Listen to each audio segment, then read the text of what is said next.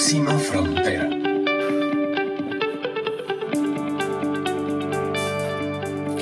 Hola, hola, ¿cómo están? Yo soy Carla Chávez y esta es Próxima Frontera, el espacio para conversar con expertos y apasionados en los temas de sostenibilidad, gente que se ha atrevido a pensar diferente, a empujar algunas ideas y de repente convertirlas en realidades gente disruptiva, innovadora, soñadores, pero que se ponen en acción y eso nos encanta recibir aquí en este espacio.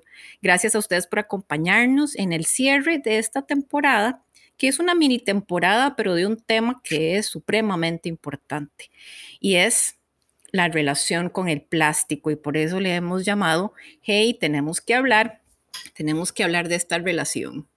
Y tenemos hoy con nosotros un invitado que a mí realmente me emociona mucho darle la bienvenida. Es alguien que no tengo mucho tiempo de conocer, pero que realmente pareciera como que llevamos años, porque hemos entrado en una relación muy intensa, empresarial, de innovación, de alianza, que me encanta.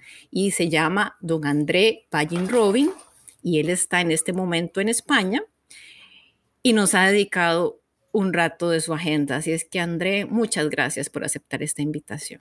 Muchas gracias, Carla, por esta presentación y desde luego por la oportunidad de poder compartir un, momento eh, para intercambiar experiencias y desde luego perspectivas acerca de la sostenibilidad.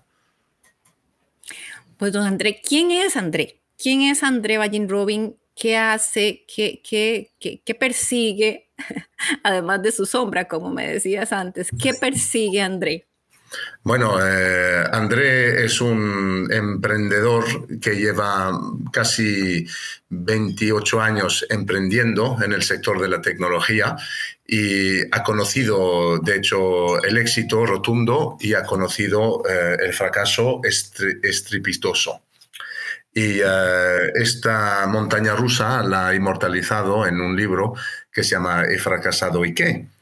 Y la base del libro consiste en que solo se vive una vez y hay que vivir la vida ganándose la vida haciendo lo que uno le apasiona.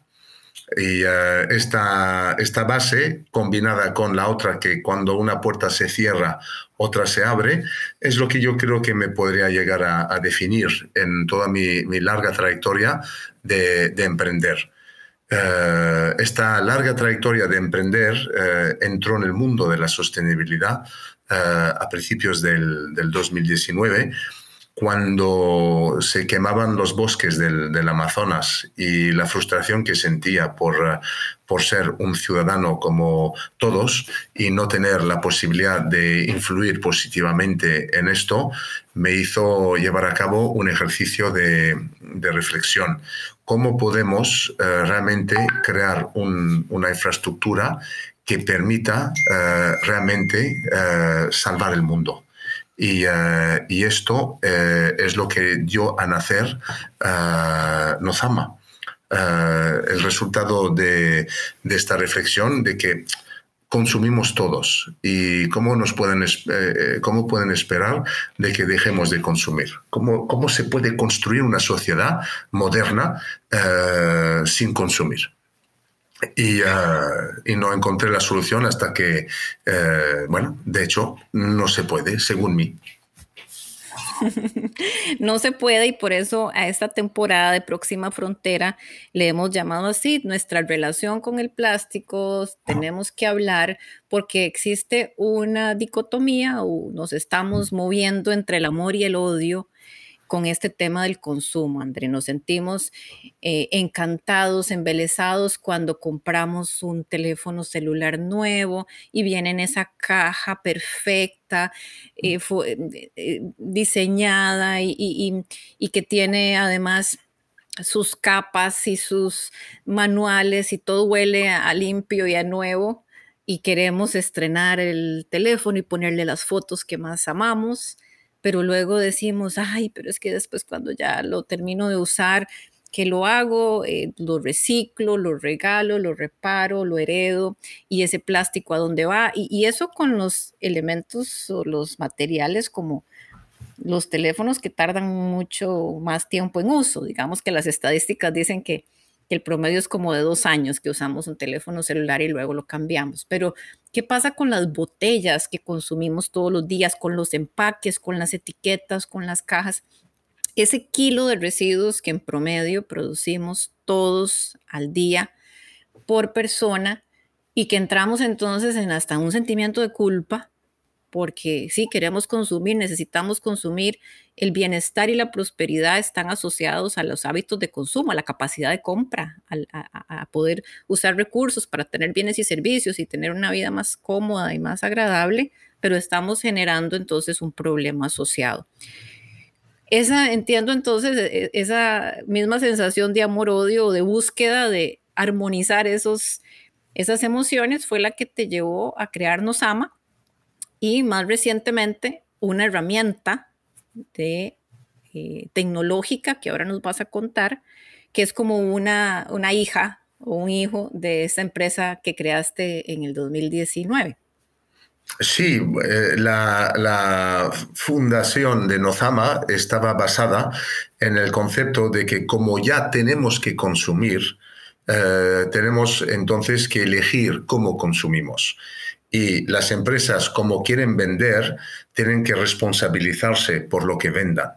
Y el ejemplo perfecto en línea, Carla, con lo que has dicho, es eh, pues en un supermercado el comprar fruta envasada, fruta pelada, envuelta en plástico.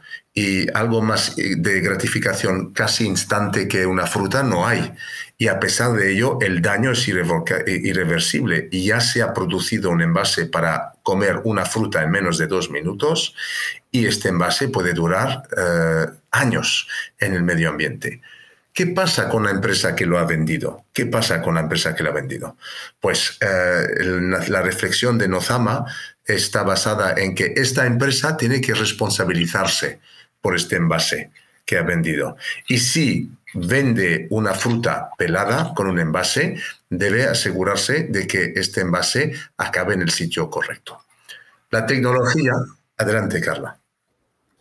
Quería que te refirieras un momento a las diferencias que ya ustedes tienen en Europa respecto a las responsabilidades extendidas de los productores, a las leyes REP, a las todas las normativas que ya han sido aprobadas por países en Europa o la Unión Europea y que hacen que todo este tema del cambio, el rediseño o la toma de responsabilidad de los productores tenga un nivel diferente de mm, aceleración o tienen una presión adicional comparado con lo que podríamos tener nosotros aquí en América Latina. Bueno, eh, totalmente cierto, eh, aunque eh, lo que apremia es la conciencia colectiva popular. En, en, Europa ya la cultura y las generaciones millennials y generación Z están muy concientizadas de su huella medioambiental y la quieren minorar. Sigamos con el ejemplo del envase de la fruta pelada. ¿Por qué compramos fruta pelada? Bueno, porque la sociedad moderna está hecha de tal manera que queremos ahorrar tiempo, que llegamos a casa exhaustos y tenemos ganas de fruta. ¿Por qué? Porque nos dicen que hay que comer tantas piezas de fruta al día y estamos en una toma de, remordimiento que no hemos hecho, pero luego eh, antes de pelar un mango que conlleva todo su arte y su tiempo, prefiero consumir un mango pelado. Entonces, esto no cambiará, esto no cambiará. Ahora bien, eh, ante esta necesidad, eh, esta realidad, ¿qué se puede hacer? Pues la empresa tiene que entonces asumir la responsabilidad de crear envases que no estén basados en plásticos que permanezcan en el medio ambiente durante años. Ahí está. Y si la empresa asume esta responsabilidad, uno podrá seguir trabajando, agotándose, llegando a casa y exponiéndose a las recetas médicas que hay que comer tantas piezas de frutas al día. Y no habrá problema. ¿Por qué? Porque la empresa se ha eh, asumido esta, esta responsabilidad. Esto entra en el terreno de la legislación obviamente en Europa por una parte importante, porque si la empresa no está obligada en acabar con el plástico, no acabará con el plástico. Entonces la legislación obviamente es un catalizador importante de este, de este cambio. Pero luego es el cambio del consumo. Si las generaciones Z y millennials y un poco más allá dejan de comprar fruta pelada y van comprando otra fruta entera, etcétera, pues las empresas que venden la fruta pelada querrán encontrar la forma de convencer de convencer a este mercado menguante, porque no quieran perder estos consumidores. Y de ahí entrará entonces la necesidad de buscar envases que no estén basados en plásticos de un solo uso y de comunicarlo. Entonces ahí entran las fuerzas del mercado, del mercado, las fuerzas de Adam Smith, la mano invisible. Y a partir de ahí, esta, eh, este equilibrio es el que nace en Europa es el que está, desde luego, conjugado perfectamente para que vaya dando pie a que en Europa se pueda llegar a aspirar a que en el 2030 eh, estemos ya plástico neutro. Ahora bien, eh, en países como Latinoamérica, la parte legislativa se puede hacer, se debe hacer, pero también está la concientización, la educación, la evangelización. Posiblemente en muchos países de América Latina, hablamos de Chile, de Perú, de Colombia, la misma Costa Rica, tenemos legislación linda, eh, eh, em, moderna, adecuada, pero muchas veces archivada, eh, porque siempre pues habrá otra cosa más importante, habrá otra prioridad, o muchas veces no logramos ver la transversalidad de los temas y cómo impulsando estas leyes también estamos generando no solo externalidades positivas como empleo, prosperidad, innovación, sino también evitando externalidades negativas como esta contaminación de fuentes de agua, eh, contaminación del océano, contaminación de, áreas terrestres, enfermedades, eh, microplásticos, acabamos con, la, con muchas especies eh, y entonces muchas veces no hacemos la relación, ¿verdad? No somos tan, tan finos en nuestra mirada de,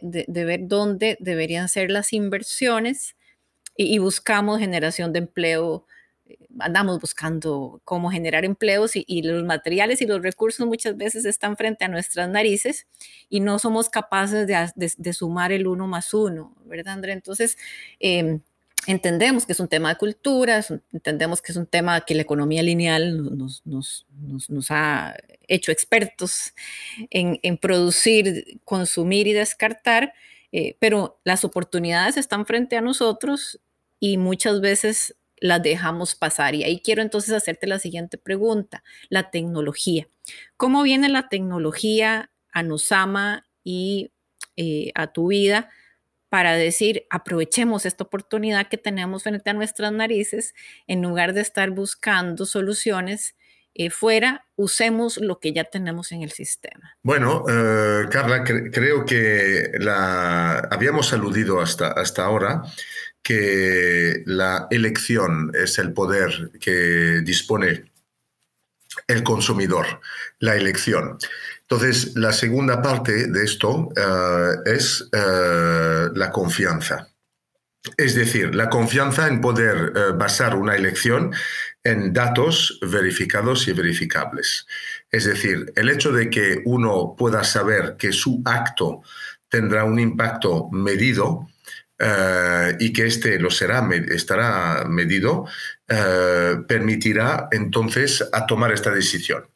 En la tecnología, permite hoy por hoy lo que es la medición del impacto de la huella medioambiental.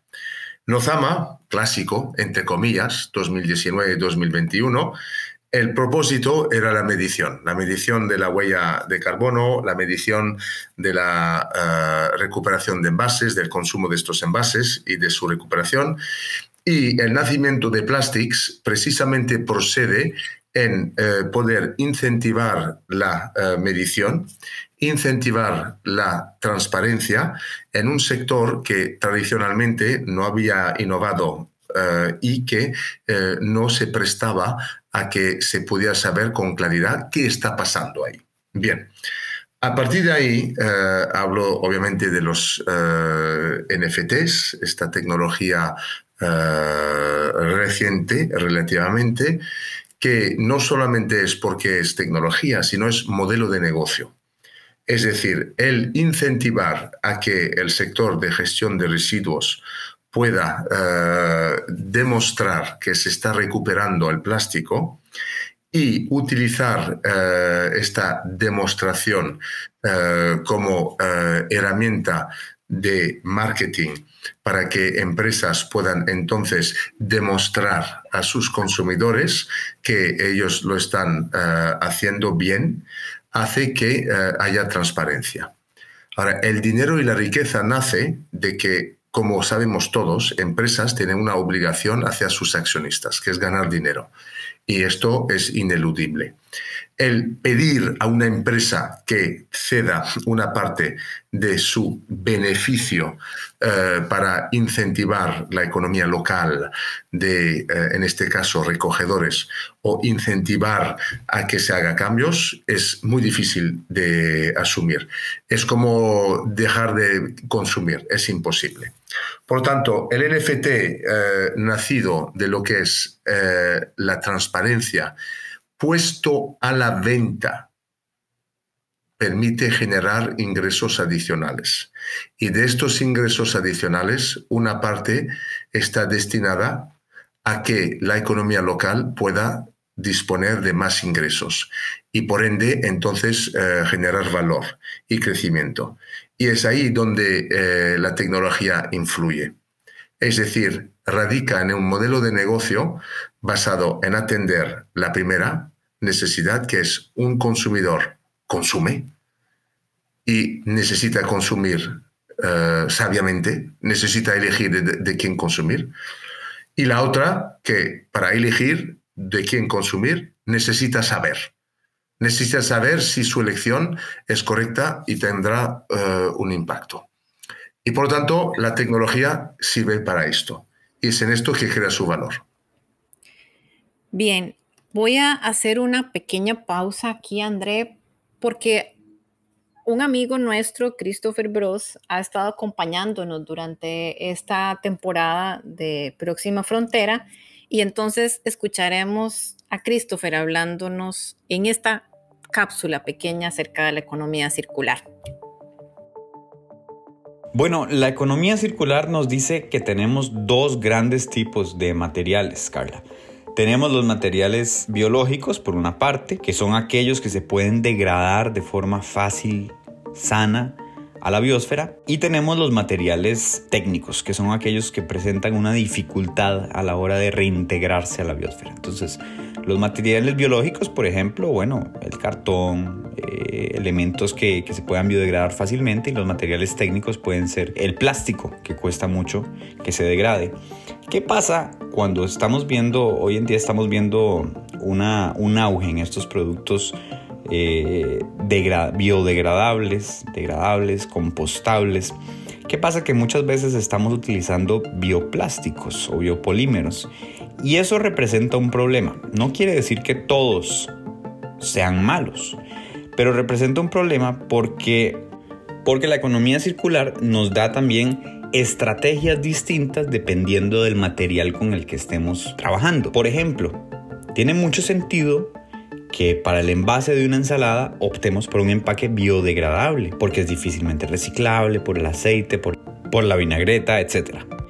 Pero con los materiales técnicos es más difícil, porque lo que nos llama la economía circular es a formular materiales técnicos que se puedan hacer justamente circulares, que se puedan reutilizar la mayor cantidad de veces antes de ser puestos a través de un ciclo o reciclado, ¿cierto? Y para mí el desafío más grande es que van a tener que comunicar muy bien y van a tener que certificarse también muy bien para entender nosotros a través de cuáles técnicas podemos degradarlos o biodegradarlos.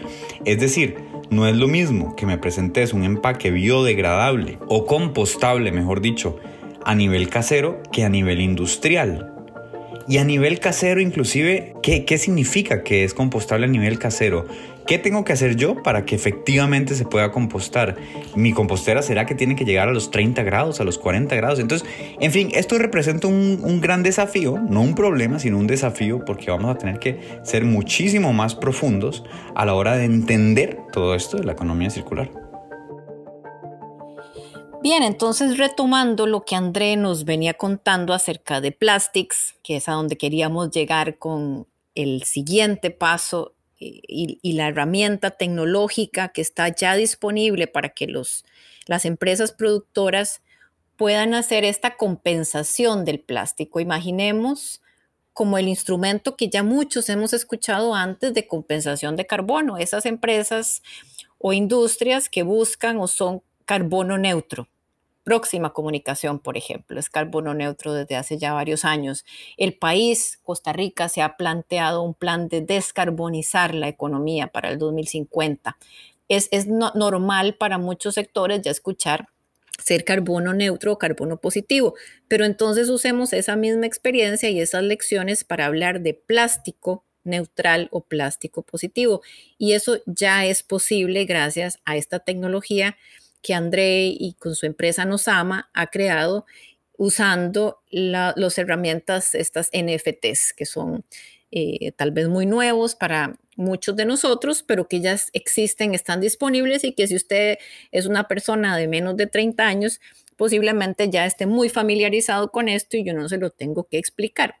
Pero es el, el próximo paso es ya está disponible, ya existe una empresa productora, podría entonces compensar su plástico o distribuidora o un consumidor, usted, señor, señora, podría decir, ¿cuánto estaré yo generando con mi consumo diario de plástico por ese pañal que le puse al bebé, por esas botellitas de yogur que me comí en la mañana, por esa eh, botella de vino eh, en, en, Tetra incluso, o que ya hasta plástico podemos consumir?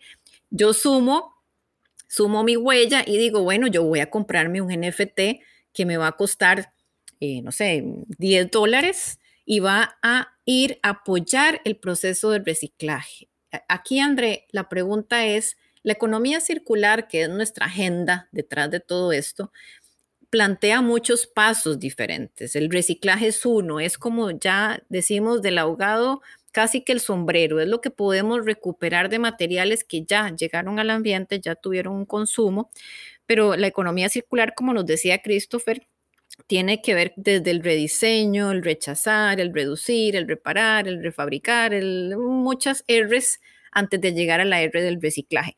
Pero tenemos una, una deuda pendiente, tenemos muchos materiales en el ambiente y ustedes vinieron a ponerle un, una, digamos, un spotlight, llegaron a ponerle este glamour y este enfoque tecnológico a una industria que por lo general es muy opaca, es muy informal y ha sido muy poco apoyada. ¿Cómo ha sido para ustedes la experiencia de hablar de tecnología y reciclaje y arte eh, a un mundo que no estaba preparado para eso? Bueno, Carla, la, verdad es que eh, eh, todo el mundo quiere salvar el planeta, pero nadie quiere pagar por ello. es una realidad absoluta y una realidad que, hemos encontrado durante los primeros dos años y medio de la existencia de, Nozama. Y por eso nació el concepto de Plastics, porque precisamente ya que eh, en otro mundo, en el mundo de la cripto, el mundo de la industria de la blockchain, eh, el NFT eh, realmente resaltó como gran herramienta de generación de valor. sin ir más lejos, se puede perfectamente mirar la evolución de OpenSea, que es un marketplace que hace tres años y medio, eh, cuatro tal vez, no, no existía y, ahora factura más de 3 mil millones de dólares eh, al año. Y es una fortuna y está generado por 24 personas. Y esto multiplicado por 15 empresas que han salido, competidores. ¿Y para qué? Comprar y vender, ¿qué? NFTs. Entonces, ¿qué valor tiene el NFT? Pues el NFT, hasta que eh, Plastics eh, naciera, Eh, el valor realmente es un valor que atiende a las necesidades psicológicas del ser humano, el, de demostrar que uno tiene. El otro valor es demostrar que uno pertenece. y el tercero es obviamente el valor intrínseco de, de, la raridad o la excepcionalidad de poseer algo que los demás no tengan. Estas son las tres razones por las cuales nacieron eh, la, las la, industria de, NFT. Pero de lo que he dicho ahora, ¿es útil? La verdad es que no creo. La verdad es que no creo. Entonces, de ahí eh, eh, hemos decidido crear Plastics para darle una utilidad a, este, a esta herramienta, manteniendo, manteniendo lo que yo he dicho, manteniendo lo que he dicho de los tres puntos, pero añadiendo de que sirva para demostrar de que el plástico está siendo eh, recuperado. Ahora bien, la economía circular sí es, el objetivo y es necesario, pero eh, pongamos un poco algunas estadísticas eh, por delante. 56 millones de toneladas de polipropileno se están produciendo anualmente y las proyecciones al 2025 las tienen en alza. 82 millones de toneladas se provee que se van a producir de polipropileno. Estamos hablando de polipropileno en productos de gran consumo. Es decir, eh, es inevitable que haya más plástico, a pesar de los esfuerzos. Por tanto, eh, el objetivo de Plastics realmente es, uno, incentivar a que todos y, y todas empresas eh, a nivel mundial dedicadas a la recuperación de plástico pues que demuestren que se están recuperando y que eso permita que el 100% de la producción se pueda saber. Hay que conceptualizar, un mundo produce plástico. ¿Cuánto? Pues este cuánto se debe saber. Y se debe saber que se ha recuperado y que este cuánto no haya acabado en el medio ambiente. Esto es el rol de Plastics. Y esto es la, propuesta de valor que se, que se, que se, que se ofrece. Ahora bien, ¿Una empresa de gestión de residuos va a pagar por ello? No. Cobrará por ello. Y ahí está la fuerza eh, motriz de lo que es Plastics, que como el mundo necesita entonces evolucionar y acabar siendo plástico neutro, pues las empresas y los seres humanos, los individuos, quieren saber que todo plástico tiene nombre y apellido y por tanto este querer saber genera valor y por tanto se paga por este valor y ese es el dinero que por fin puede ganar las empresas de gestión de residuos, además de lo que están ganando y este es este dinero que se puede repartir para impactar la economía local. Y de ahí está entonces nuevamente la propuesta de valor de Plastics. Excelente, André. Entonces tenemos a Plastics como una herramienta disponible que nos aporta conocimiento, nos aporta datos, porque tenemos, queremos saber cuánto plástico se ha puesto en el ambiente y cuánto se está compensando, qué empresas lo están haciendo, además, porque esas empresas deberían ser apoyadas por los consumidores, porque están yendo un paso más allá, eh, puede que estén cumpliendo la legislación y un poco más allá, o tal vez en algún país donde aún la legislación no sea el principal motor, lo están haciendo voluntariamente, preparándose para lo que viene, porque saben que sus consumidores valorarán cada vez más que estén alineados con sus valores sociales y ambientales.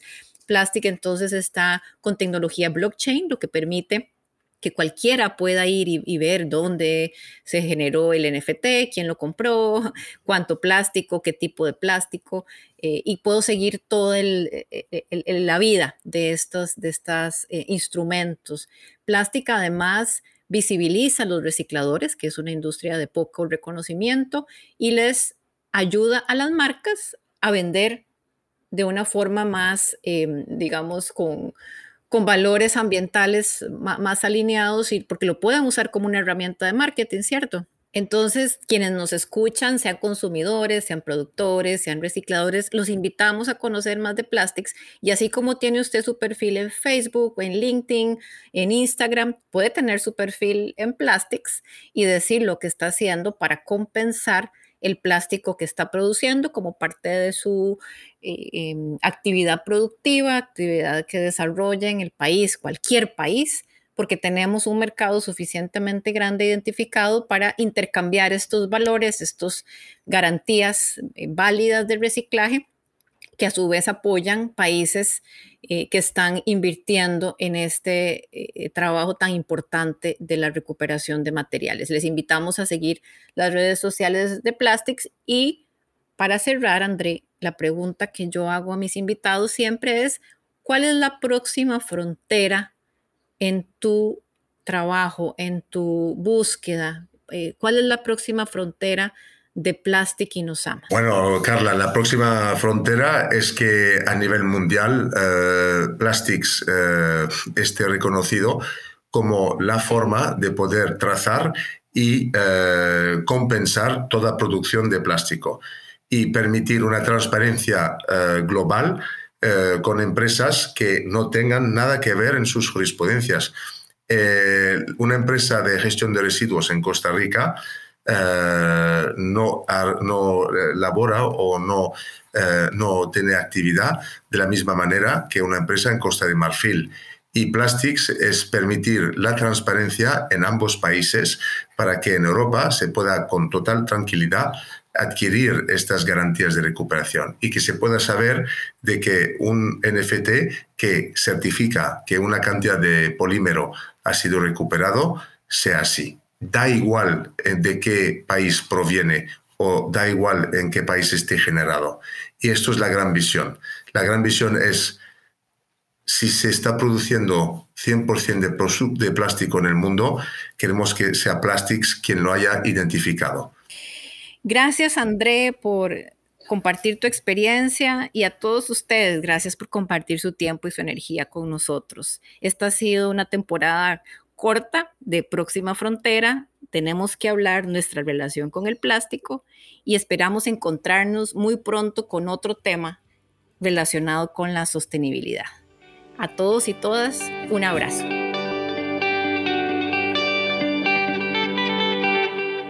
Próxima Frontera.